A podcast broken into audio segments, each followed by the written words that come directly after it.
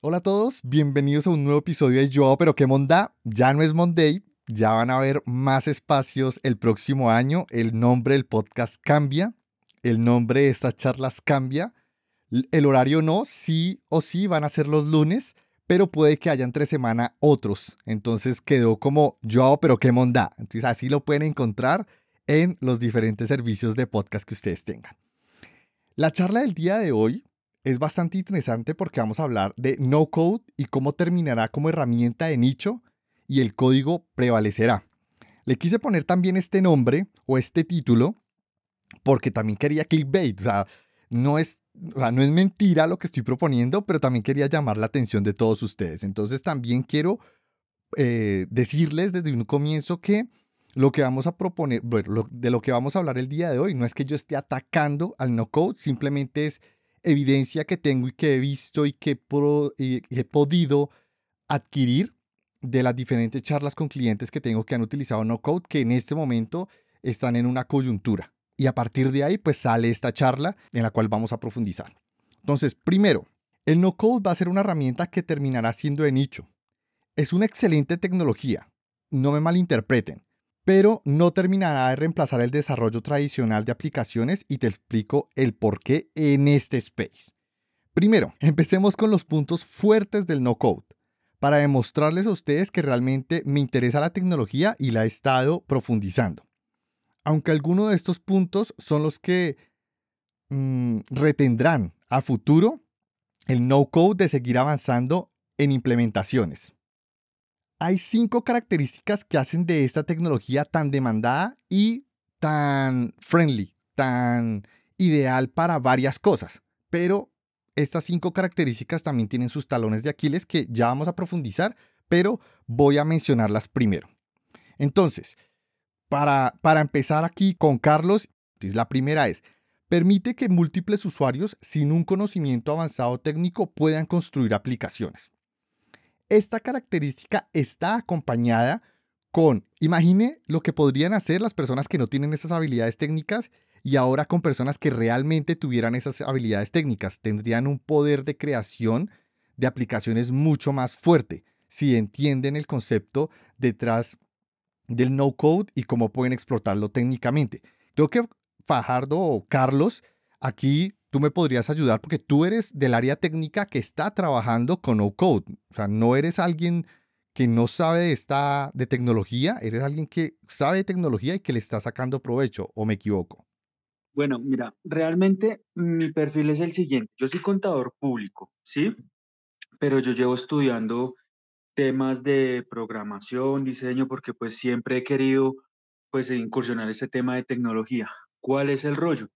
El rollo es que yo tengo la, el conocimiento para saber qué debe llevar o por lo menos cómo se construye una aplicación, un sitio web, eh, aplicaciones web, ¿sí? Entendiendo lo que tiene que ver con términos de usabilidad, términos de frontend, backend, seguridad, testeo, eh, eh, temas de implementación en nube, ¿sí? Pues digamos que como externo, volvemos al mismo punto, yo, yo soy contador público.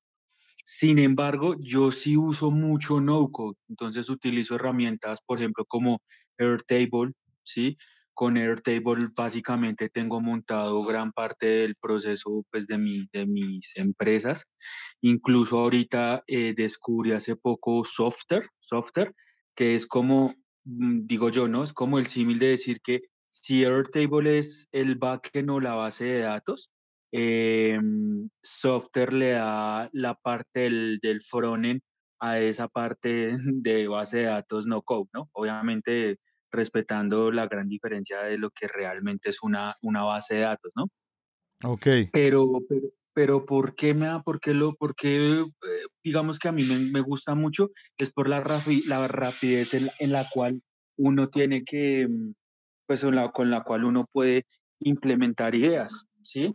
Digamos, no sé, para mí, si puedo ser un tronco programando todavía, pero para mí forma, hacer un formulario en HTML, CSS y meterle algo de JavaScript, interactividad que guarde los datos en alguna parte, eh, puede ser complejo, pero con NoCode yo lo hago en cinco minutos, ¿sí?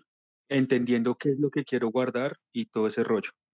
Claro, entonces me estaba equivocando, pensé que eras alguien técnico que estaba entrando al no-code. No, de hecho eres el caso ideal para el no-code, que es alguien que no tiene habilidades como tal, o bueno, no tiene habilidades, no, no tiene el conocimiento técnico, sí las habilidades para aprenderlo, pero no tiene el conocimiento técnico em, de un desarrollador, un programador tradicional, pero sí eres una persona que hace uso de esas herramientas para sacarle provecho en las empresas y en lo que tú estás implementando y creando, ¿correcto?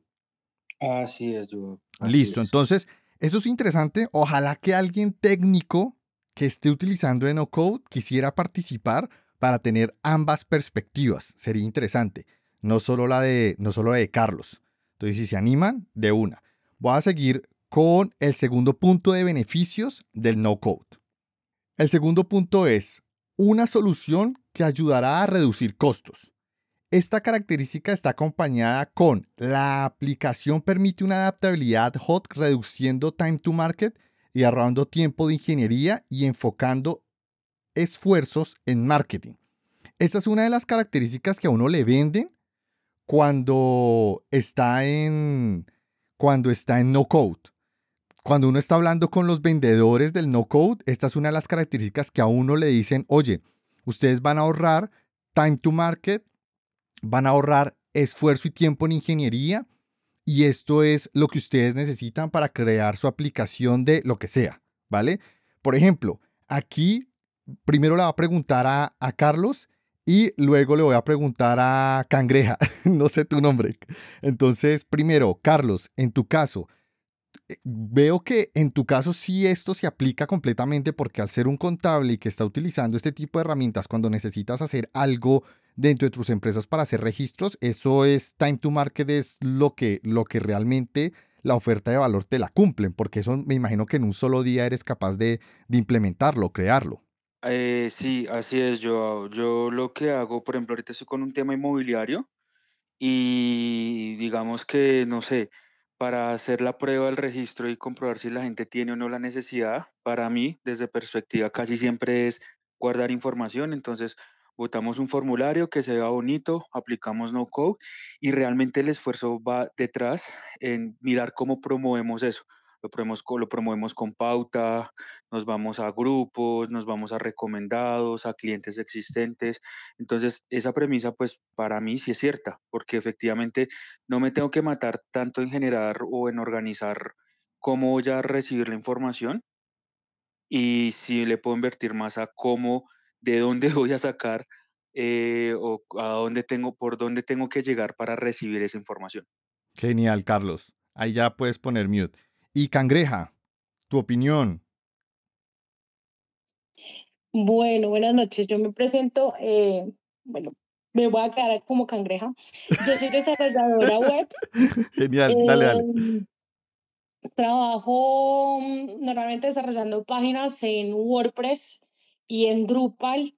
Eh, soy desarrolladora frontend, estoy migrando un poquito a la parte de back y ahorita tengo el reto de, mm, de apoyar un bootcamp creando em, el contenido para este y el bootcamp es de no code. Entonces soy una desarrolladora que escribe código eh, migrando a la parte de no code.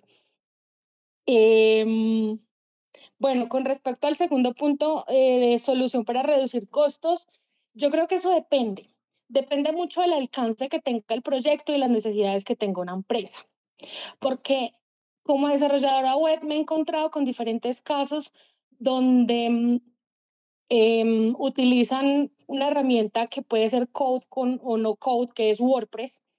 Em, y le presentan a un cliente la solución en WordPress y le montan la página web en WordPress eh, utilizando la metodología no code, o sea, instalando plugins a lo que da, comprando una plantilla y tratando pues como de modificarla a la línea corporativa que tenga pues el cliente y no, no la adaptan y no le meten el código para adaptarla según las necesidades específicas que tiene el cliente, ¿sí?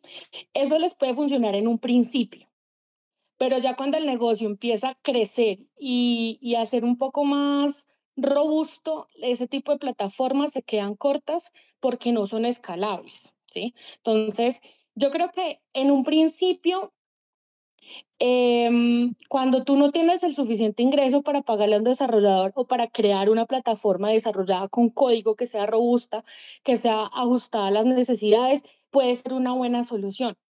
Pero para cosas más complejas que requieran eh, un poco más de, mm, de mm, eh, no sé cómo decirlo, custom, de, personalización o de ajuste pues a las necesidades de un modelo de negocio, eh, ese tipo de herramientas no code se quedan cortas y es más caro implementarlas que pagar a alguien eh, que las desarrolle. Ok, muchas gracias Cangreja, los voy a colocar en mute. Sí, muy cierto. Voy a barrer los siguientes tres puntos de los cinco porque estos tres puntos van muy de la mano. El tercero es migración acelerada a la nube. Las aplicaciones legacy son difíciles de modernizar. Es más fácil rehacerlas y qué mejor que no code donde no requiere de todo un equipo sino un par de personas para hacerlo. Ese es eso es muy alineado a lo que tú acabas de decir, Cangreja. Cuarto, la plataforma no code ofrece plantillas predeterminadas, que tú lo mencionaste con el tema de WordPress. Estas plantillas solo necesitan personalizarse con tu contenido y listo, nada de, líneas de código y entre comillas nada de algoritmos. Y por último, quinto, las actualizaciones son automáticas. Esta característica específicamente es muy de nube, muy de los servicios SaaS y muchos PaaS, donde sencillamente tú no te preocupas por la versión del lenguaje de programación, por la versión de las librerías, simplemente te dan una notificación que va a estar migrando hacia la siguiente versión en tal día, como para que estés pendiente de un fuera de línea, temporal o lo que sea, pero por lo menos estas tres características son muy de nube. Estas muchas veces no las tenemos en cuenta, pero tengo un caso que es el, por el cual estamos reunidos hoy también, en el cual pues fue un cliente implementó un proyecto que más o menos le salió en 150 mil dólares y ahora les va a costar casi 2 millones de dólares eh, rehacerla. Ya vamos para allá, ya vamos para allá para contarles bien ese chisme, pero quiero ahora sí ahondar en cada uno de estos puntos en un proyecto de negocio, que es lo que mencionó Cangreja, un proyecto que responde a unos requerimientos de negocio con unas necesidades de seguridad, de integración. Allí, este tipo de herramientas es donde he visto que se queda corto con respecto a los clientes con los que he trabajado. Ahora sí hablemos del por qué es solo una herramienta de nicho. Y el primer punto, ya para abrirles el micrófono, es retomemos el punto uno de los beneficios, donde se hablaba de un usuario con poco conocimiento técnico que pueda construir aplicaciones, que es el caso de Carlos. La pregunta aquí es, ¿la empresa querrá que haya la posibilidad que alguien con bajo conocimiento técnico esté creando soluciones que si falla no habrá quien lo solucione? Esas personas terminarán llamando a un CTO o al CEO o al gerente o al que sea que esté encargado del área de tecnología para dar solución a un problema que puede llegar a escalar a tal punto de detener la operación de la empresa. En este caso, Carlos, tú que eres un usuario no técnico, ¿has pensado en esta posibilidad? Sí, claro. Pues digamos que en este caso el responsable de que esa vuelta funcione terminó siendo yo, porque pues digamos que a mí me parece que es siempre importante la conversación cuando yo me siento ahora con developers, y es que el developer desde mi punto de vista, no, no, no, no obviamente sin, hablo de una manera muy general y desde mi experiencia, pero el developer está muy metido o en empresas de alta tecnología o en startups o consultoras de, de tecnología pues muy, muy grandes, ¿sí? Y realmente, por ejemplo, lo que yo les digo, mis empresas, yo no tengo una startup, honestamente, sí aspiro a tener una, pero a pesar de que estamos en 2022, es el, el, tema, las empresas todavía, las tradicionales, estamos todavía haciendo esa migración a, ¿cómo se llama eso? Como a, sí, a la parte digital, ¿no? Entonces, digamos que yo lo que hago es algo, desde mi punto de vista, es algo sencillo, algo simple, ¿cierto? Y que simplemente es como decirle a mis socios o, digamos a mis superiores, hey, eh, esto que hacemos manual con papel o con Excel, lo podemos organizar de manera automática mezclando un Airtable, un Zapier, eh, un WordPress, como dice Cangreja, y ahí, y ahí ahorramos algo de tiempo y podemos, no sé, la información queda más fácil, ¿sí? Pero si llega a embarrar, pues la gente llega a preguntar siempre al que propone, ¿sí? Y hasta el momento, con, en los años que llevo experiencia, es muy pocas las veces que con el requerimiento de negocio que nosotros tenemos, eh, hemos dicho, uy, no, me quedó grande, se rompió un tema de código, ¿sí?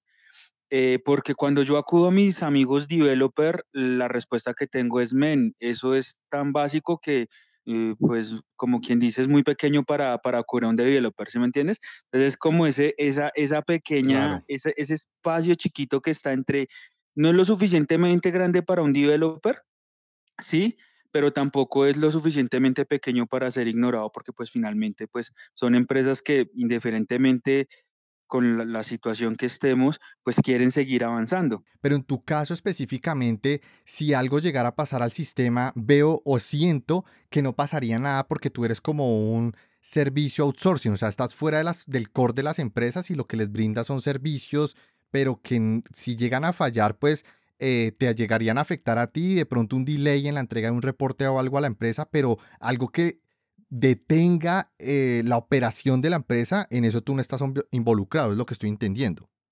Ah, no, no, sí estoy involucrado porque pues yo soy socio de la empresa. Yo me puse entre comillas de sapo a hacer es- esa clase de Ah, ya, y ya. claro que, claro, claro que si se, si, si la embarramos, se va para todo y eso me afecta a mí inicialmente. O sea, pues por eso entre comillas me dan la libertad.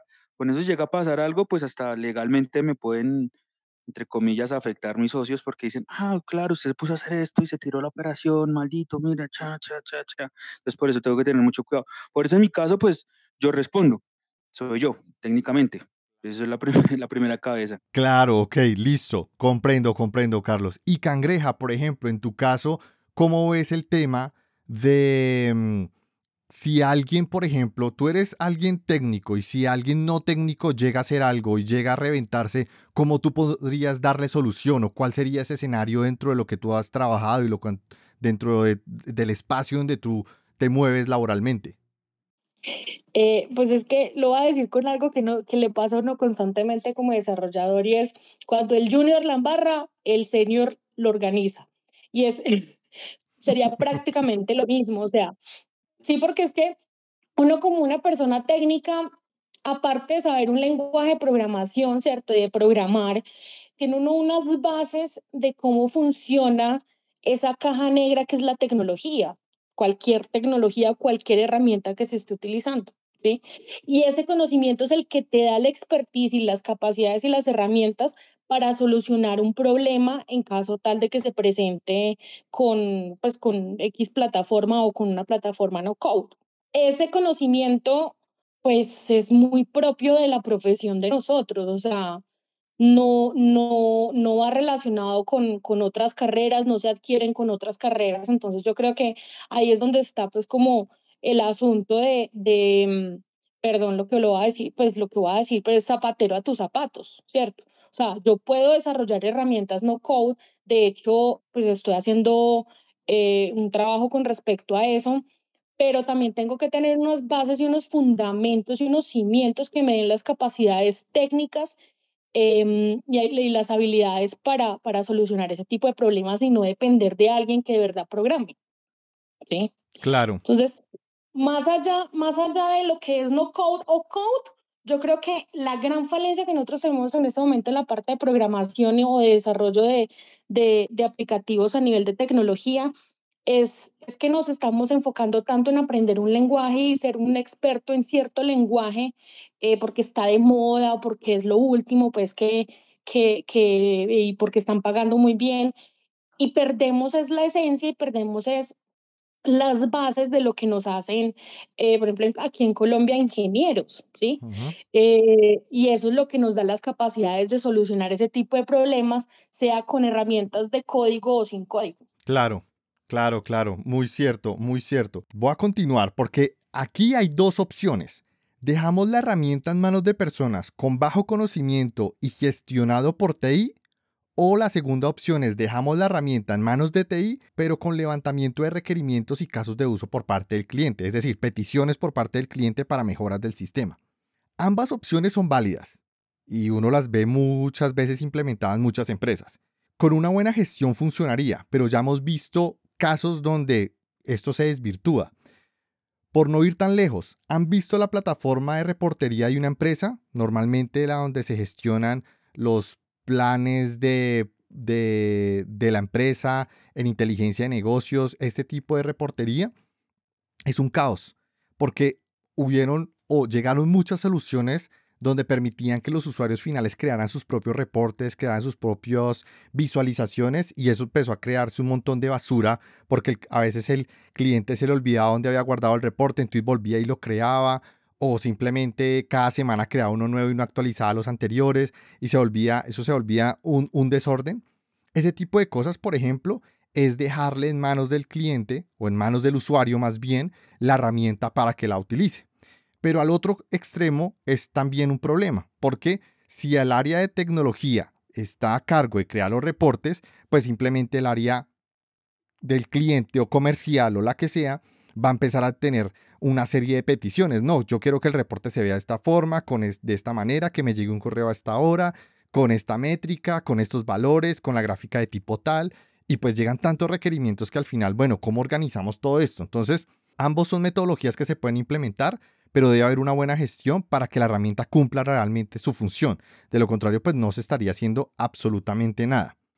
Ahora sí, pasemos al segundo punto, que es soporte. Ninguna herramienta no code ofrece soporte en sus planes. Si ustedes buscan en internet todas las herramientas no code, dicen soporte por comunidad, soporte por live chat, o sea, no tiene una, y si ustedes buscan más allá, si tiene soporte realmente de ticket, de tiempo de resolución y eso, no lo tiene. En los planes que normalmente uno puede adquirir con la tarjeta de crédito, toca tener un contacto directo con la empresa para sacar un soporte empresarial. ¿Cuánto cuesta ese soporte empresarial? Cuesta entre 5 mil dólares anuales a 25 mil dólares anuales. Eso va a depender de las condiciones de la aplicación sin mencionar que estarían en un modelo vendor locking. Es decir, sin importar que tanto quiera el cliente cambiar de proveedor, no lo va a poder hacer. Tendrá que iniciar de nuevo en otra plataforma, ya sea rehaciendo todo en no code o en código tradicional. Y ya sabemos para dónde se irá de una vez, una vez esto ocurra, pues va a irse para código tradicional.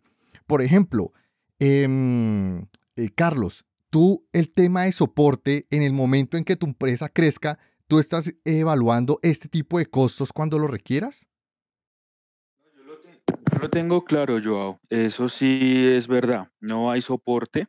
El soporte que hay es de entusiastas que se, entre comillas, como foros que se arman y uno va generando preguntas y pues o personas directamente de la empresa responden o miembros de la comunidad que son más veteranos responden o de pronto tienen una documentación para responder las preguntas básicas, no sé, cómo agregar un medio de pago, cómo agregar código, ¿sí? Pero soporte que diga se rompió, eh, no. Además que también hay que tener presente que, mm, digamos, hablando específicamente desde Colombia, em, obviamente el soporte de casi todas estas plataformas pues es en inglés, ¿no? Entonces a veces no entienden las preguntas, efectivamente el tiempo de respuesta es, es un poco lento o a veces realmente me pasó hace poco con una aplicación no, no, no dieron respuesta.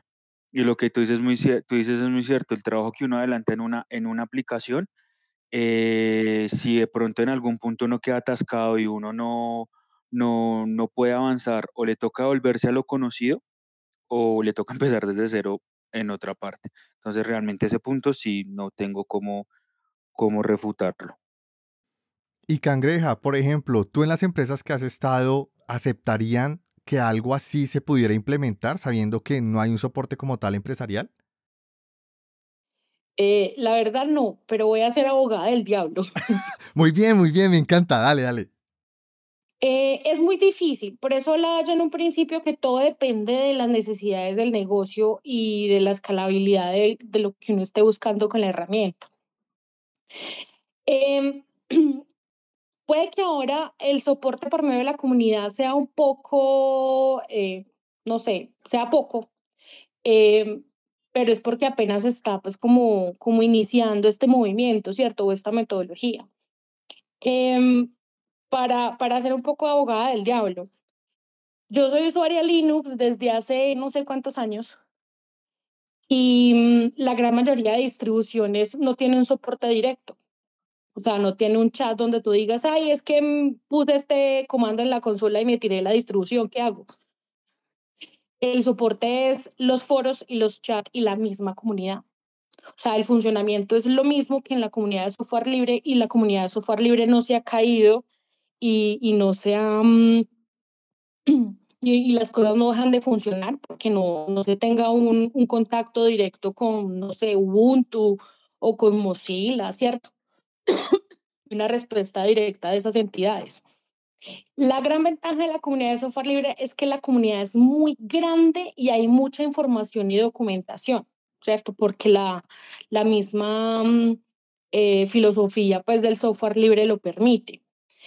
Esto podría ser posible en las comunidades o en las herramientas de no code si, si se pudiera aplicar lo mismo. Si tú pudieras tener la, la, mm, la libertad de acceder, no sé, a, demos o cosas así por el estilo para, para tú enriquecer un poco más eh, eh, los casos de uso, la documentación, traducir la documentación, eh, compartir problemas que se te hayan presentado y cómo lo hayas solucionado, que normalmente lo que uno encuentra en, en, en, en referente la, a la comunidad de software libre. Pero en cuanto a un negocio, una empresa grande donde dependa pues eh, y donde sea fundamental el soporte de los aplicativos y las herramientas que se estén utilizando, eso no, no es factible de ninguna forma, porque si por, por falta de soporte y por falta de, de, de, estabilidad de la plataforma, pues van a perder miles de millones de pesos, ¿cierto? No es, no es, no es pues como cualquier peso. Precisamente por eso es que las mismas distribuciones de, de software libre tienen su, su contraparte donde prestan un servicio de soporte empresarial y es costoso. Entonces ahí es donde uno tiene que mirar, bueno, si yo me voy a poner a pagar un mundo de plata por el soporte, por tener un soporte empresarial, pues ¿por qué no más bien invierto esa plata y utilizo, eh, hago un levantamiento de requerimientos eh, suficiente, contrato al personal que me la pueda mantener y utilizo herramientas de código, pues, o, o, o o, o se puede también hacer un híbrido, ¿cierto? No depender, no depender solo de, de, del no code o del, o del código, pues. Claro, claro. Muy buen punto, Cangreja. Y es que lo que tú acabas de mencionar, totalmente válido. Eso va, y también va a depender mucho del rubro de la empresa, porque no es lo mismo un banco donde sí o sí va a necesitar soporte por ser banco, requiere legalmente todo, o, una, o un puerto o una naviera o un, ese tipo de mm, entidades que requieren tener un soporte, un, un, un aval de que el sistema va a estar respaldado por el fabricante, ¿sí? Otras startups u otros negocios posiblemente puedan hacer lo que tú dices y yo también he, he sido pro de ello. Oye, ¿por qué no invierten más bien esa plata en tener un buen equipo técnico bien pago que sean capaces de dar respuesta a ese tipo de requerimientos directamente a ese nivel open source, ¿sí? En vez de pagar un licenciamiento. Pero muchas veces ese, ese tipo de decisiones depende mucho también del rubro al cual pertenece la empresa. Vamos a continuar con el tercer punto que es seguridad. No es algo que sea fácil de integrar o implementar con no code.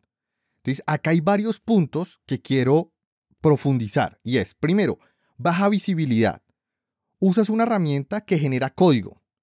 Y si este no pasa por un proceso riguroso de pruebas, las vulnerabilidades pueden acarrear grandes problemas. ¿Quién responde si pasa algo? Por ejemplo, en este caso, Carlos. En este caso creo que tú eres el que responde. Así de simple, ¿cierto?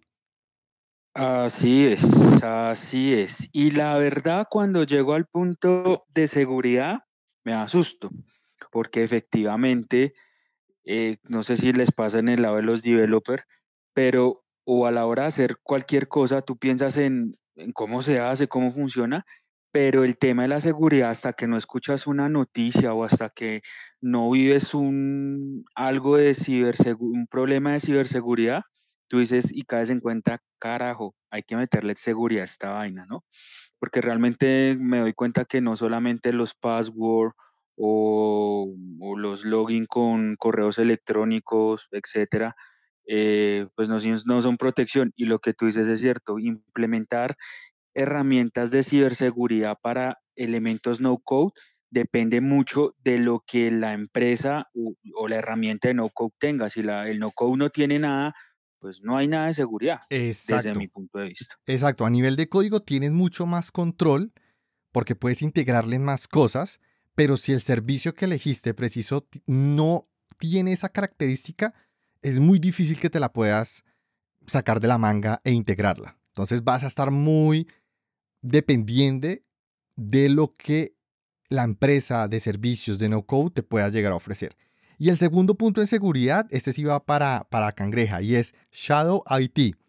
Ocurre cuando las unidades de negocio y el personal crean aplicaciones y las exponen tanto internamente dentro de la organización como externamente al mundo. Es decir, crean aplicaciones fuera de las responsabilidades que deben crear para responder a requerimientos que al final terminan siendo huecos de seguridad. ¿Alguna vez, Cangreja, has experimentado algo así? ¿Lo has visto? ¿Lo has escuchado? Yo creo que en, en, las dos partes, en código y en no código, eh, la seguridad es algo complejo. O sea, uno puede tener toda una oficina de TI y así todo lo hackean. Entonces, pues en cualquiera de los dos casos, yo creo que la responsabilidad sigue siendo del encargado pues, de, la, de, la, de la herramienta, ¿cierto? Del, del, uso de la herramienta, sea el área de TI, sea, mm, en este caso, por ejemplo, no sé, Fajardo, que, mm, que pues es el contador, eh, ¿cierto? Contador creo que es, em, encargado pues de, de, de, la herramienta pues que se está implementando. Es mucho más fácil echarle la culpa a un tercero cuando uno utiliza una herramienta de otro eh, pero pues yo creo que en, en, ambas cosas uno tiene que tener primero es, eh, buenas prácticas. O sea, es fundamental. Uno puede tener todas las herramientas posibles, habidas y por haber, para proteger sus aplicativos, sea con código o sin código, pero si uno no tiene unas buenas prácticas que son básicas y mínimas, tarde que temprano lo terminan a uno hackeando. Hace unos años, no puedo mencionar nombres, pero hace unos años Em, hace un par de años, creo que eso fue, mentira, no, eso fue en la pandemia, eh, hackearon una página, una página web de, em, de una entidad aquí en Colombia que es, puede ser bastante polémica. Eh, o sea, es un blanco de, de los hackers por todo lo que manejan. Y la hackearon no por la página que yo les desarrollé, sino por otra página de otro proveedor que estaba en el mismo hosting. O sea, un aplicativo adicional que estaba mal configurado, que no le hicieron las actualizaciones pertinentes, que utilizaba herramienta de terceros que nunca actualizaron y nunca compraron la licencia para poderlo actualizar y ahí fue la brecha de seguridad para meterse en el sitio. Eso llenaron el, no hicieron pues la gran cosa porque tampoco pues era solo, solo, solo sitio web, pues no es, no era un sitio transaccional y, y pues con información delicada, pero, pero es un, un ejemplo perfecto de que muchas veces las empresas crean sus herramientas internas y se les olvida protegerlas y las dejan abiertas para todo el mundo porque prefieren, es como el entorno de desarrollo de, de, de, de, desarrollo de un, de un programador, para que no suene desarrollador como redundante. Y es que uno, uno, uno el computador y el entorno de uno lo tienen, eh, porque claro, uno le tiene abierto todos los puertos, uno deja que entre y salga todo, porque es la forma más fácil para uno hacer testing y uno probar las cosas, ¿cierto? Eh, pero, y muchas veces a uno se le olvida, eh, cuando hace migraciones, se le olvida cerrar algunas cosas, cambiar los permisos, y pues eso es como lo más, lo más común. Lo más probable es que en ese tipo de cosas, cuando tú desarrollas a nivel interno un aplicativo, pues claro, tú lo haces en modo prostituta para que todo el mundo pueda tener acceso a eso, pero se te olvida que la gente de afuera también puede tenerlo. ¿Sí? Y de alguna u otra forma, ay, pero es que no tienen el enlace, es que eso es muy complicado que lleguen a ese enlace porque es una IP o un, un subdominio pues súper rebuscado, ¿no? Los hackers entran porque entran a las cosas y las encuentran cuando, cuando quieren hacer el daño. Entonces, yo creo que, como para resumir, sin importar lo que se utilice con código o sin código, es primordial tener unas mínimas prácticas, yo creo que de higiene para desarrollo de, de, de, cualquier aplicativo, o sea, en cuanto a seguridad, contraseñas, eh, contraseñas seguras, eh, doble autenticación en todo, eh, y no solo pues con, con, con, mensajes de texto, porque hasta los mensajes de texto pues eh, están suplantando. Em, tener también como protección pues lo, lo más básico eh, de ataques de OS, eh, un caché, ¿cierto? Ser como, como responsable y generar backups de vez en cuando. Eh, o sea, mejor dicho, las herramientas que ofrezcan no code para todo esto hay que activárselas. Así de simple. O sea, si, si la herramienta lo ofrece, actívelo. Por algo lo está ofreciendo, ¿sí? Y uno tiene que ser en modo paranoico, porque es que como tú no estás, como tú no tienes acceso al código y tú no sabes cómo está funcionando la plataforma, tú no sabes cuáles son las brechas de seguridad que pueda tener. Correcto, de acuerdo. Entonces, entre más cosas uno la active para proteger el sitio, y si uno es bien juicioso creando backups, se puede salvar de, de, de, de casos extremos. O sea, salvarse un ataque no creo, bueno, puede que sí, dependiendo como de la del, del, del core del, del negocio, pero reduce uno de manera significativa las probabilidades de que algún ataque lo perjudique a uno gravemente. Exacto, entonces vamos a continuar. El siguiente punto en seguridad es SLA, los Service Level Agreement. Si ustedes buscan las plataformas de no code, te puedo decir que el 99% de las plataformas de no code no tienen un SLA. De hecho, estuve buscando un SLA en varias plataformas no tienen. Les escribí la semana pasada para ver si me podían responder sobre sus SLA. No lo hicieron, pero hubo una plataforma que tenía un disclaimer en sus políticas, en sus términos de uso, que dice, la plataforma se provee sin ninguna garantía. Eso dice literalmente los términos de uso de esta plataforma no code. Entonces, ojo, busquen los términos de uso porque ustedes pueden estar pagando 20 dólares, 10 dólares, 50 dólares, lo que sea mensual. Y en los términos de uso le están diciendo, si le pasa algo a esto, es problema suyo. Yo no le voy a responder por absolutamente nada. Así se lo ponen en los términos de uso. Y es increíble que lo pongan así. Y como la gente sí se mete, mete la tarjeta de crédito, le da aceptar y sigue derecho, Ojo, tengan cuidado porque los SLA son un chiste y los términos de uso también. En algunas plataformas, de nuevo, no son todas, pero en las, en las que hay o en las que pude evidenciar, yo digo, eh, la verdad es, es, es, algo que uno pues no se esperaría que dijeran los términos de uso, pero los dicen. El siguiente punto es integración. Plataformas como SaaS u on-premise de no code podrían quedar expuestas, se tendría que usar otras plataformas para de alguna forma garantizar que haya una, una comunicación cifrada. En este caso, ah, la recomendación normalmente es utilizar otra plataforma de no code como un Zapier, como un make.com, para poder integrar estas plataformas por, eh, por seguridad, por login cifrado y poder lograr tener una integración con otros, con otros sistemas. El problema es cuando los sistemas son on-premise o son locales y requiero conectarlos contra la nube y no tengo una forma de crear un, túnel, una VPN o algo directamente con estas plataformas no code. Entonces tengo que exponer de alguna forma mis sistemas on-premise para lograr llegar a estos no code, para poder hacer los procesos o un Zapier o un Maker, un Make.com. Entonces eso es un punto de integración bastante importante y neurálgico a la hora de crear eh, soluciones de no code. Claro, puede que ustedes no la estén viviendo en este momento, pero lo menciono es porque lo vamos a profundizar ahorita en el caso que les traje el día de hoy. El cuarto punto, para ir de una vez avanzando, versionamiento, manejo de rollback y pruebas AB. Depende de la plataforma, se ofrecen algunas opciones y otras no. También cabe recalcar que son soluciones vendor locking. propietarias asociadas a cada plataforma. Es decir, si la plataforma X ofrece versionamiento, yo no tengo la manera de llevármelo para otra parte. Tiene que ser esa misma, o sea, también es vendor locking. No es posible integrarles una solución open source como por ejemplo JIT, manejada por un proveedor como GitHub o GitLab, y si me llego a aburrir de una plataforma, fácilmente me paso a otra, y, pero aquí no es posible porque, de nuevo, es vendor locking, es de una sola, de un solo eh, oferente. Por ejemplo, aquí, Carlos, tú has empezado a trabajar versionamiento de lo que tú construyes cada vez que haces un cambio o haces el cambio en caliente y, le echas la bendición?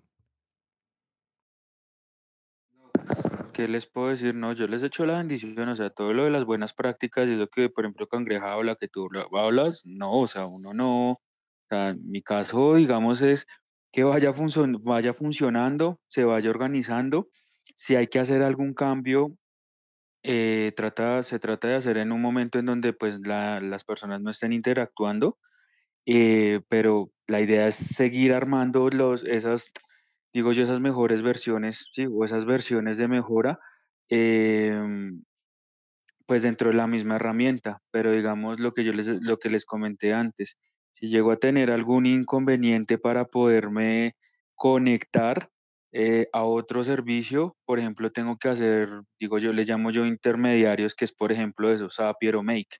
Y hay automatizaciones que sí funcionan en Make y hay otras automatizaciones que no funcionan en Zapier a menos de que se pague cierto, pues cierto precio, ¿no? Entonces, como que es como la manera en que, que, que lo, que lo manejamos, que yo sé que está mal. Correcto, Carlos, está, está mal. Eh, de pronto, si lo puedes hacer, eh, si tienes alguna posibilidad de de alguna forma sacar backup, al menos, de pronto no un versionamiento propiamente, eh, versionamiento, pero de pronto sí backup para que puedas hacer de alguna forma manualmente rollback, así sea un poco arcaico, pero poderlo hacer.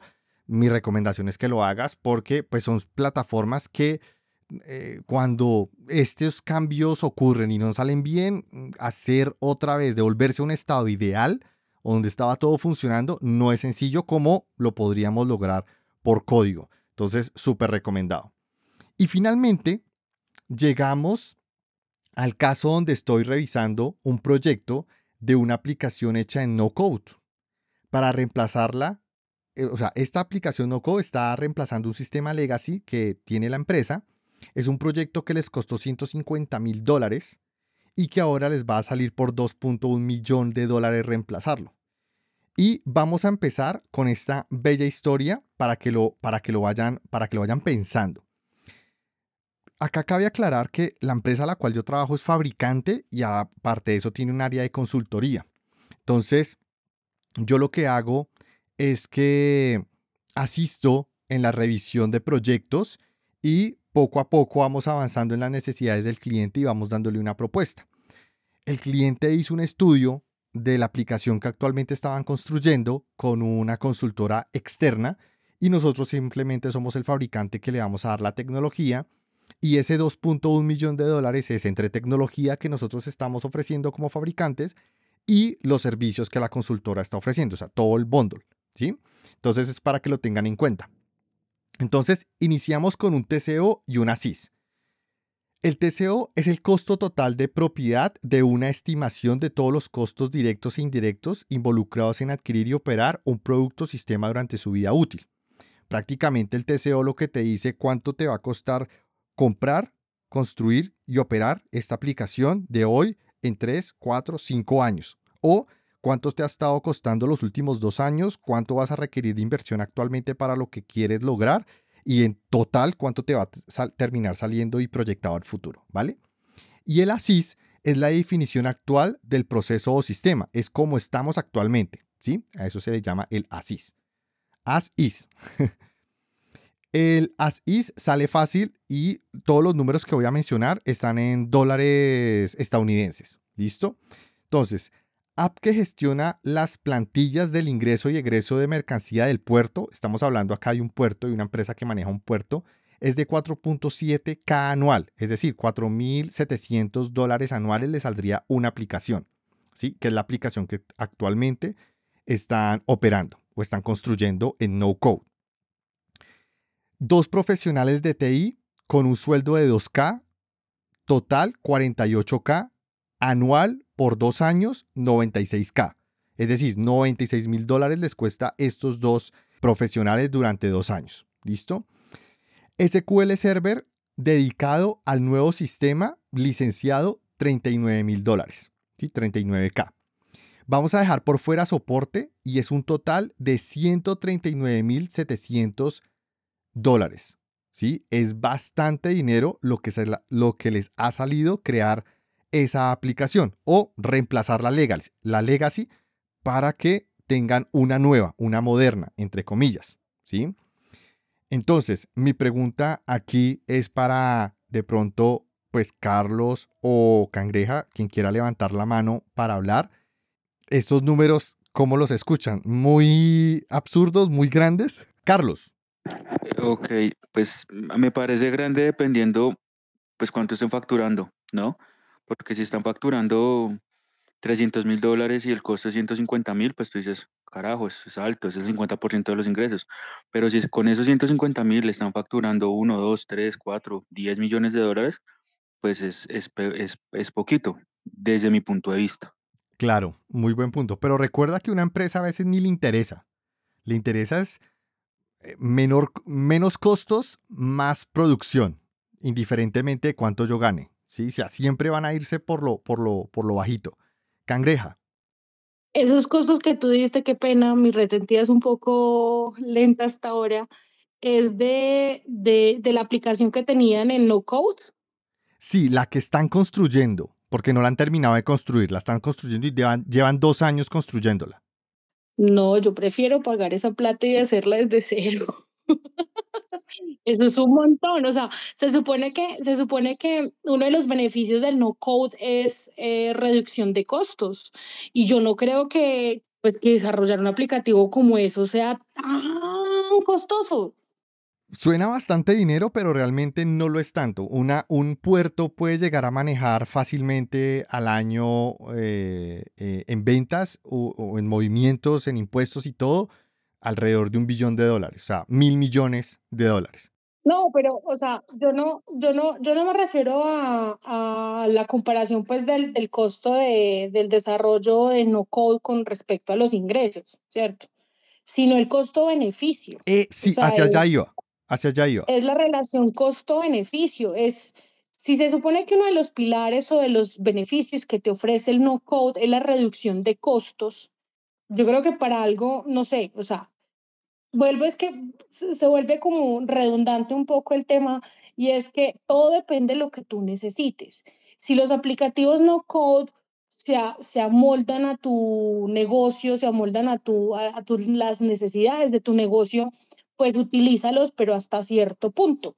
Va a llegar el momento en que a uno le toca escalar el negocio, escalar sus aplicativos tecnológicos y mirar a ver uno qué hace. ¿sí? Exacto. En este aspecto, o sea, para un puerto, en este aspecto yo creo que debería tener su propio sistema de, de, de creo que es manejo de inventario, bueno, de, de, de, de registro, pues, de, de eso, porque, pues, el nivel de registros es volumétrico y es monstruoso a nivel de un día.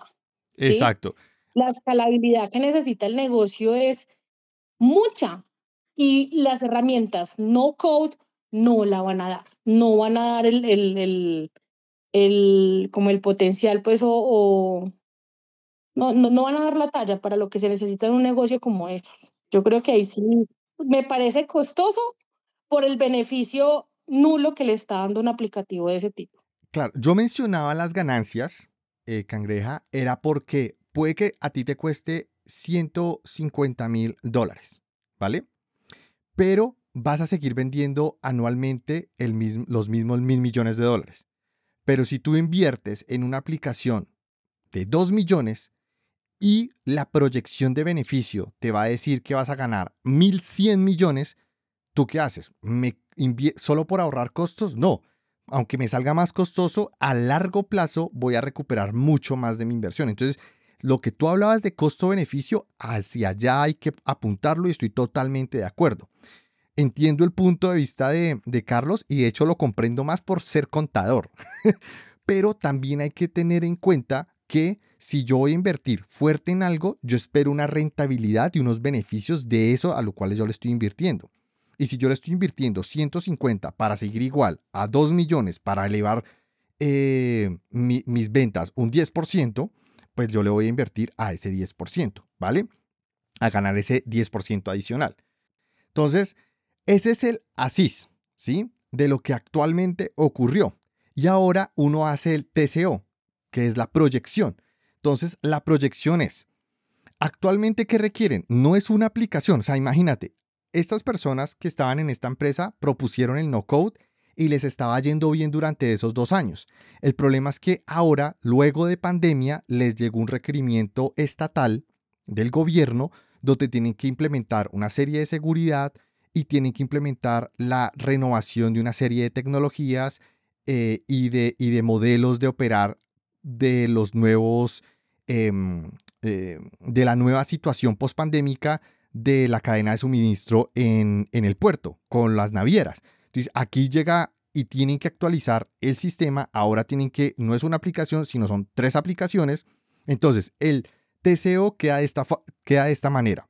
Recuerden que esto es un resumen de un proyecto gigante que hemos analizado bastante, pero es como a términos generales para que se hagan una idea. El TCO es, son tres aplicaciones y para la plataforma de, mm, de no code que cotizamos o que están utilizando esta empresa, cuesta 4.700 cada una, entonces en total las tres le sale por, em, por, por un año, le sale por 14.700K por un solo año. Y esto lo tienes que multiplicar, o sea, 14 Vamos a, redondearlo en 15 por 3 años. Entonces ya queda en 45K. ¿Listo? O sea, 45 mil dólares en solamente durante 3 años de no code. Se requieren 6 profesionales por 3 años, que son 432 mil K. Se requiere también más licencias de SQL Server, que son 104K, o sea, 104 mil dólares. Soporte de las tres aplicaciones por 3 años, 225 mil le cobran por cada aplicación no code soporte empresarial para la complejidad que requieren 25 mil dólares anuales. Tres años combinados entre implementación y mantenimiento les dan aproximado 800, miento, 912 mil dólares. O sea, imagínate, son 912 mil dólares los cuales van a estar eh, requiriendo. Y estoy dejando por fuera más detalles que no quiero que se, no quiero realmente que se pueda identificar eh, de qué empresa estoy hablando una vez que saque el podcast, porque pues eh, de pronto esto llega a oídos de alguien y que no quiere que, que, se sepa. Entonces no estoy mencionando empresas, no estoy mencionando productos, solo SQL Server porque pues es Microsoft y pues ahí no lo va a afectar nada. ¿Listo? Final, indiferentemente de si el proyecto sea por no code o code, pues se necesita base de datos. Hay otros temas que dejé por fuera como seguridad e integración que suman alrededor de 200k, o sea, 200 mil dólares adicionales, para un total de 1.112.000 dólares. O sea, imagínate, el proyecto con no code es eso, 1.112.000 dólares. ¿Qué ocurre? ¿Qué ocurre con, esta, con, este, con este proyecto?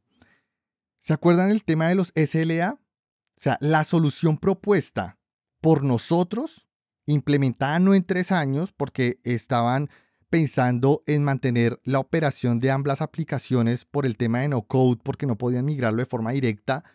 Estaban pensando tres años, nosotros lo reducimos a año y medio, pero la solución cuesta más. Nuestra solución propuesta es de 1.9 millones, Con descuento. Y fue al final la que el cliente compró a pesar de que salía más, más barata la otra, aunque salía por más tiempo. ¿Cuál fue el tema? En los SLA, la parte legal es una naviera, es un tema estatal, es un tema legal que ellos están requiriendo y obligatoriamente lo tienen que cumplir.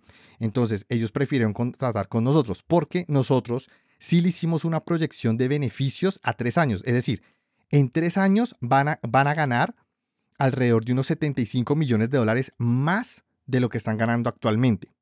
Mientras que las negociaciones o las proyecciones no se las quisieron dar la empresa de no code.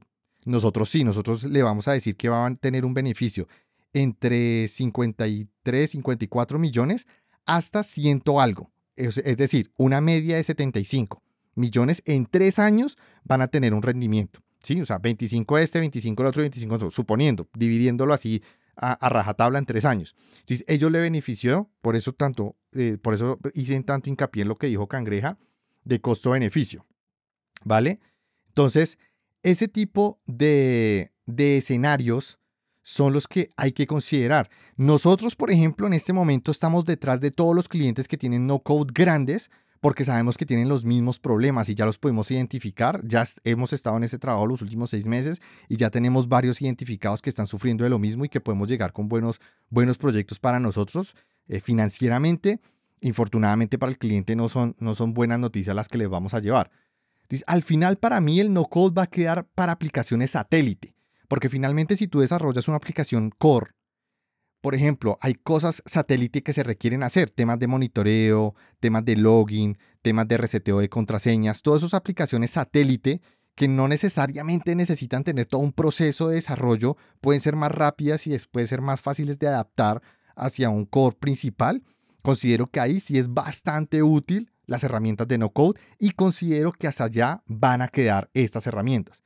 Ahora sí, ya contando toda la historia, ya contando y hablando de los beneficios, de los problemas hacia esos beneficios que identifiqué o que estoy viendo en los negocios que estoy tratando y en este específicamente que les acabo de mencionar y acá no code que, que se acaba de unir, ¿qué piensan? No code, ahí ya tienen la palabra. Eh, sí, mira, ahí hay varios puntos que, destacar, ¿sí?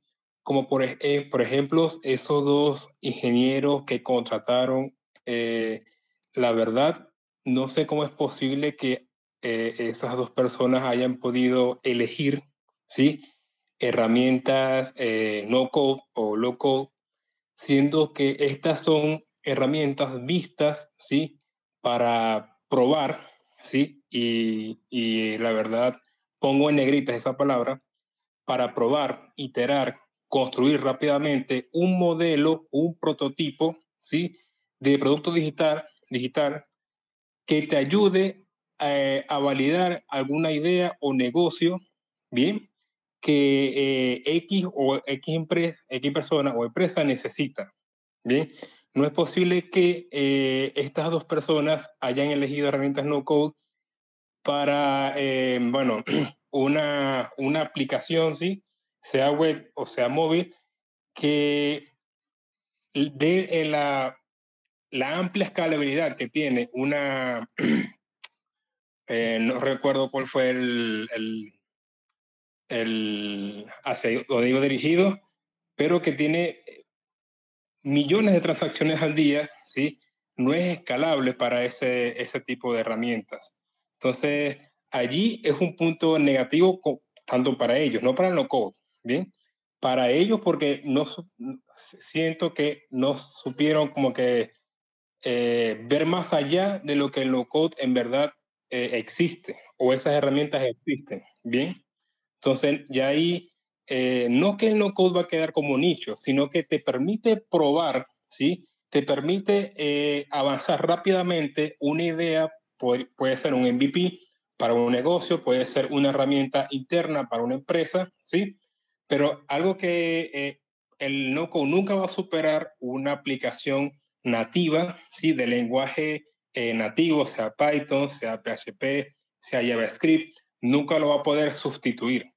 Esto sirve más que todo como un complemento a, esos, a, esos, a esas aplicaciones, a esos lenguajes o a esos sistemas, ¿bien? Que te, que te ayuda, que te apoya, más no que sea reemplazable o que te vaya a, bueno, sustituir una, una, una, una, aplicación potente como lo es eh, em, una aplicación hecha con un lenguaje. No sé si me doy a entender. ¿sí? Claro, claro. Estas herramientas son para eh, eso, para ayudarte eh, a probar, ¿sí? A probar, a, iterar una idea. Bien. Y, wow, dos años construyendo una, una, una aplicación es mucho. Es mucho. Siendo uno de los pilares el, la reducción de tanto de costo como de tiempo invertido en la, en la creación de producto. Entonces, hay muy mal, por esas dos personas que eligieron eh, X herramienta no code. Claro. Eh, Guillermo, hay un punto, por ejemplo, cuando empezamos a hablar con estas personas, la empresa de no code llegó a ellos y les propuso hacerlo de esa manera y les enseñó. Claro, una cosa es lo que uno puede llegar a pensar del no code y otra lo que los vendedores pueden llegar a vender o hacerle pensar a profesionales dentro de las empresas.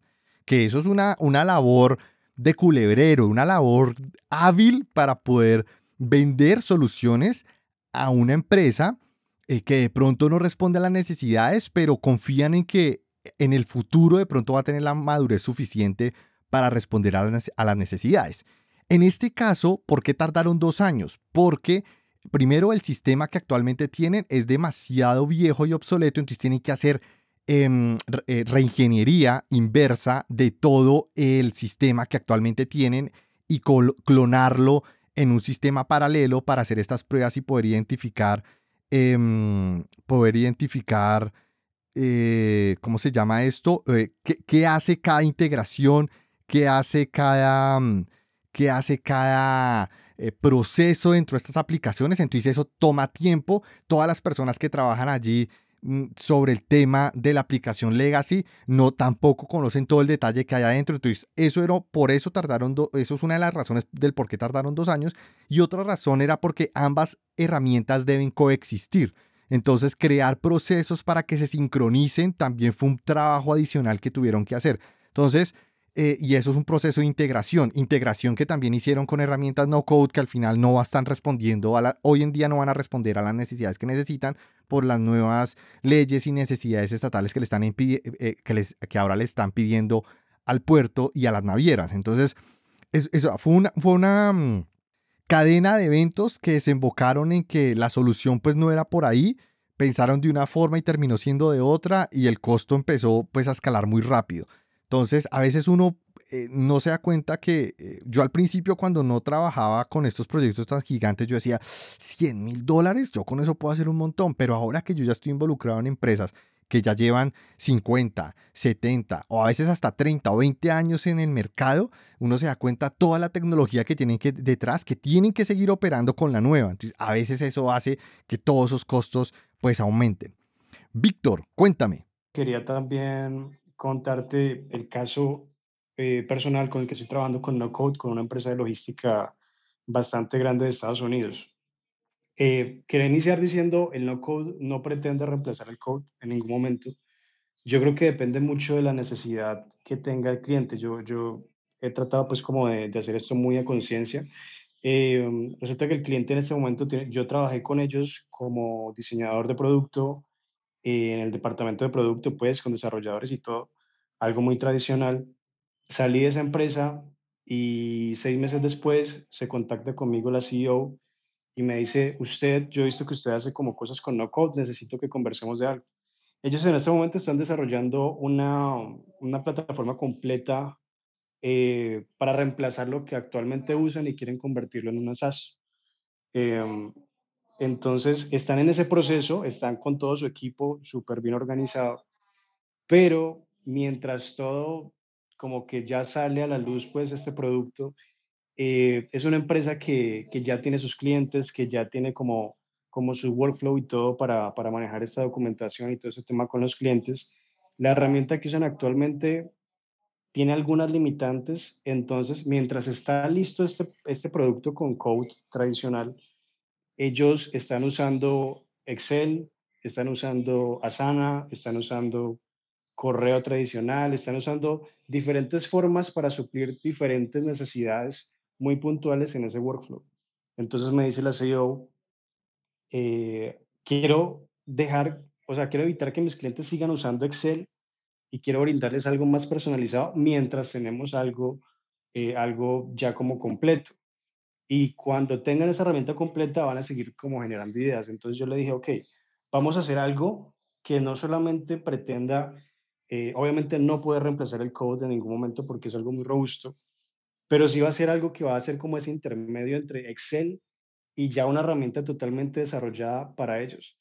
Entonces, ahorita lo que estamos haciendo con No Code es tratar, tratar de emular el producto que ellos quieren o se están imaginando a largo plazo, pero con tiempos muy reducidos y con una manera de iterar muy rápida. Entonces, vamos a solucionar algunos dolores a corto plazo y vamos a también utilizar el no code para proyectar futuros features o futuras ideas que pueden luego implementarse en code. Entonces solamente quería pues como, como contar ese caso, que es como el no code y el code están conviviendo pues como en, en un mismo espacio sin que uno trate de reemplazar al otro. Exacto, exacto. Son herramientas y hay que aprender a usarlas cada una en el área que le corresponden. Infortunadamente, en el caso que les comenté, eh, no es el único caso. Ahorita, ahora estamos empezando a ahondar en más clientes. Eh, yo trabajo con clientes de México eh, y con clientes de Colombia con muy pocos, pero está, hemos estado viendo esto y dijimos, wow, es, es brutal lo que está ocurriendo con las empresas con el tema de no code. Se está, se está haciendo mal uso de la herramienta en diferentes ámbitos. Creo que no saben el, dimensionamiento que puede llegar a tener usarla en ámbitos que no le corresponden y al final van a traer estragos para la empresa. En este caso no, está, no fue tan grave porque finalmente es una ley nueva. En el proyecto que les cuento es una ley nueva, es una necesidad nueva que están requiriendo, pero pues esperaban hacerlo mucho más rápido gracias al supuesto avance que tenían con la otra, con lo que ya estaban haciendo. El tema es que eh, pues fue un falso positivo, realmente no es así como lo pensaban y por eso terminaron haciendo el cambio. Ahorita se va a firmar el negocio y bueno, comienzan allá todo el, todo el desarrollo del proyecto. Pero, pero es, son negocios que ahora nosotros estamos buscando porque finalmente pues ahí el bono eh, es grande, es bueno. Eh, todo el tema de ventas pues al final eso, eso es plática que a uno les llega. Eh, pero uno también entiende las implicaciones internas que ahora va a tener el cliente que asumir por todos estos cambios. Yo solamente les quiero dejar como reflexión todo lo que hablamos el día de hoy. Y ahora vamos a pasar a preguntas que acá me han estado enviando. Entonces, Madison dice, hola, no me digas que no vale la pena no code. No, Madison, no, no es que no valga la pena, es simplemente hay que aprender a usar eh, la herramienta en el ámbito que le corresponde.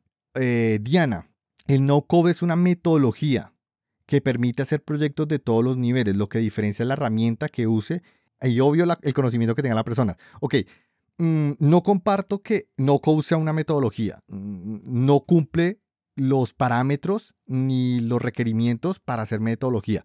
Es una herramienta nacida de las necesidades de desarrollar o crear cosas más bien, porque en este caso no se desarrolla, de construir cosas que respondan a unos requerimientos en poco tiempo, donde no se requiere todo un proceso de desarrollo formalmente definido no lo considero metodología. De nuevo, no, no le veo los componentes específicos que componen a una metodología de unos procesos de construcción, de unos procesos lógicos que, se, que, que, que están concatenados uno detrás de otro y una vez finalizados, pues logras un producto final. No veo eso dentro de no code. Entonces, e, en, mi caso, e, sería una, una reflexión. Y el otro es Mm, permite hacer proyectos de todos los niveles. En eso sí estoy de acuerdo. El no code permite hacer proyectos de todos los niveles. La, la diferencia es saberlo usar. Eso sí, totalmente de acuerdo. Y David Ricardo nos dice, por lo que conozco y lo que confirman aquí, el no code es una metodología. no considero que sea una metodología. Bueno, que sirve para desarrollar el MVP, pero no es recomendable para escalar una aplicación en empresas grandes. No considero que no code sea una aplicación para desarrollar una aplicación core de una empresa. ¿sí? Considero que es bastante útil para, por ejemplo, lo que estás proponiendo un MVP. Hay que tener cuidado también porque no hay nada más permanente que lo temporal en tecnología. ¿Listo? Ahí hay un punto. Y le voy a dar la palabra a Cangreja. Hola. Eh, bueno, ahí para todos, se los digo porque estoy fresquita con el conocimiento, porque estoy haciendo ese bootcamp que me tiene loca. Em, el no code no es una metodología, es un movimiento, ¿sí? Que está surgiendo por la necesidad de tener desarrollos rápidos y con bajos costos y bajos tiempos de, de entrega. Yo creo que en los comentarios, bueno, lo que yo dije, dije metodología, pero no es más un movimiento que utiliza herramientas que te facilitan generar cierto tipo de procesos sin necesidad de tener un conocimiento muy avanzado en, en, en tecnología o en programación. Con respecto a, lo que decías ahora de, mm, de que sirve para desarrollar cosas de todos los niveles, pues depende del ojo con, con el que se mire. Yo creería que no, pues de que, se puede hacer, se puede hacer. Que quede bien hecho. Ese es el meollo, cangreja. Que quede bien hecho. Pero de que se puede hacer, se puede hacer y por lo menos te ayudaría a de pronto a validar conceptos o ideas que tengas para ya pasar a algo un poco más formal. Entonces, como de pronto, así, así lo hagas mal, decir, oye, sí se puede hacer lo que estoy pensando y hasta lo hice con no code. Ahora sí le invierto tiempo a crearlo bien. Entonces, creo que eso, por eso sí lo considero en todos los niveles, pero la profundidad es donde sí coloco el interrogante. Estamos de acuerdo. Perfecto, perfecto. Bueno, esa fue la charla del día de hoy. Y Tiffany, ya para cerrar, me acaba de escribir, solo para comentar, según la revista Forbes, dijeron que las herramientas de código bajo, sin código, LC y NC, impulsarán más del 70% de las nuevas aplicaciones para 2025. Sí, Tiffany, pero esto es una proyección si todo sale bien y yo ya estoy encontrando muchas empresas que le estás yendo mal. Yo creo que eso va a cambiar de pronto en el reporte del próximo año o en el que o en el nuevo que va a salir este año. Creo que el que tú mencionas salió el año pasado. Entonces hay que tener en cuenta ese ese reporte, pero el nuevo que va a salir porque yo ya no lo estoy viendo tan así. Yo también cuando empecé a leerlo también encontré ese reporte, pero yo ya lo que veo en las calles con el cliente es algo completamente diferente, Tiffany. Y, igual, si en un año eh, la, tendencia cambia o algo, definitivamente abrimos otro space. No te preocupes. No sé si tengan algo adicional que decir. Carlos, cuéntame. Eh, yo creo que el no code y el low code juega con ese pensamiento de cortoplacista que estamos teniendo en su gran mayoría, claro. Este, hablar con Cangreja y hablar con Joao y yo que soy fanático del no code, me llega a pensar que si yo esto lo quiero hacer en serio y esto quiere, quiero que se convierta, deje de ser una idea, un MVP, efectivamente, pues lo tengo que llevar a, a, código y a desarrollo propio. Entonces yo creo que el, el, tema es que finalmente creo que el no code es, funciona igual que la pauta en, en, en, en ads, en cualquier plataforma, en cualquier red social, y es que finalmente es un modelo de negocio, ¿no? Y el modelo de negocio es que tú consumas, finalmente pues tienen este servicio de que es suscripción, ya sea mensual o sea anual, y pues que permanezcas la mayor cantidad de tiempo, ¿sí?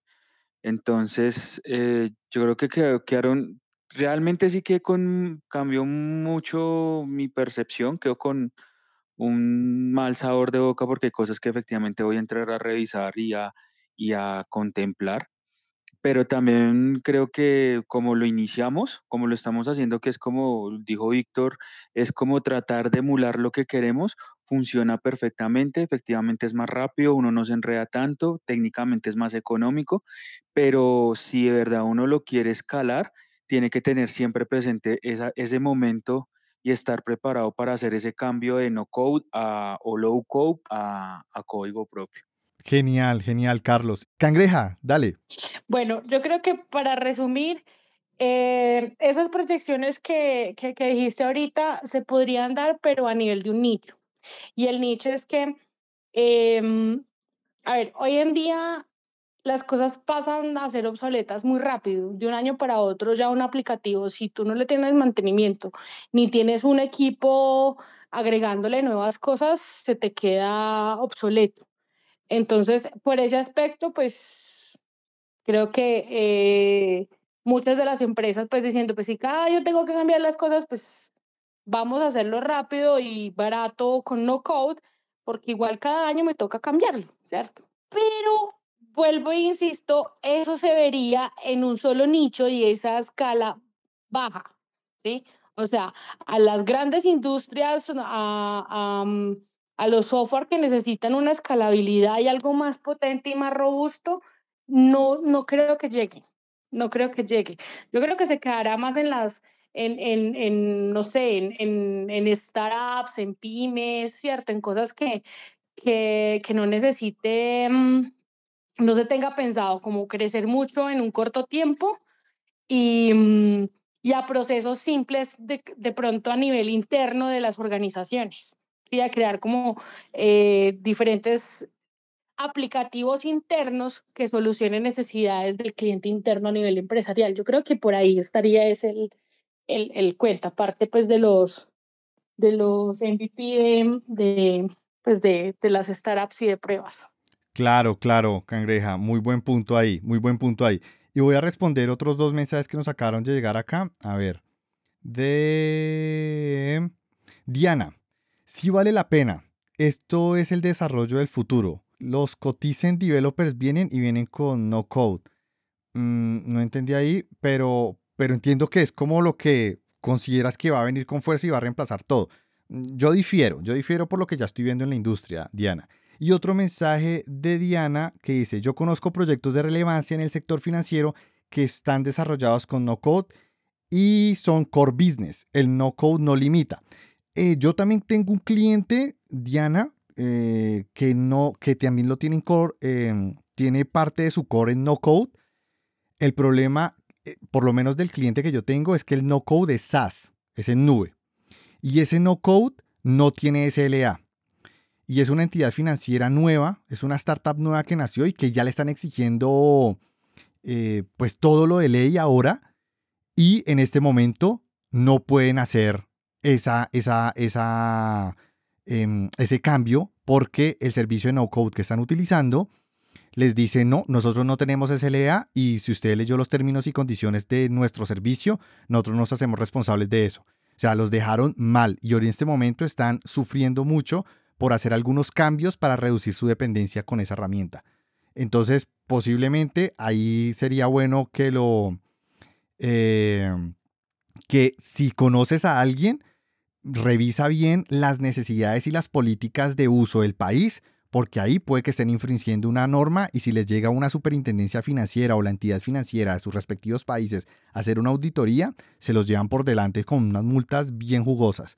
Entonces, ese, ese, ese punto, porque el único que conozco que tiene SLA y tiene soporte y tiene una serie de condiciones para no code es Oracle con Apex. Es el único que conozco y hasta el mismo Oracle no lo recomienda para herramientas totalmente core sino satélite. El mismo, a pesar de que tiene todo el potencial y todo el tema de, cubrir las necesidades del cliente si lo necesita, ni siquiera ellos lo recomiendan de esa manera, imagínate. Y dice Yomi Baja, se llama así el, el nickname. Ah, depende las herramientas no code. Herramientas como Genexus o OutSystem ya están en grandes corporaciones. Conozco ejemplos de bancos y compañías de seguro y eso es y eso es gran y eso sí que es gran escala. Ah, bueno, yo también conozco Genexus, eh, baja, pero ellos sí tienen un, un, tema de soporte y protección y de asistencia a las entidades. Y ahí pues prácticamente pues trabajan muy de la mano. Yo los conozco, son uruguayos, son buenísimos en lo que han construido. Yo creo que las, de la construcción de software así fuerte de Latinoamérica, eh, uno de ellos es, es Genexus. Y sí, totalmente de acuerdo. Pero de nuevo, ni ellos, ni ellos utilizan todo el no-code para eso. Ellos también tienen plataforma para desarrollo donde también eh, parte del código eh, el, cliente tiene acceso. No es completamente una caja negra, ¿vale? Que es, algo a lo cual puramente no, o sea, puramente no code es lo que está ofreciendo. Y no siendo más, me despido. Quien les habla, Joao Pixeles. Hasta la próxima.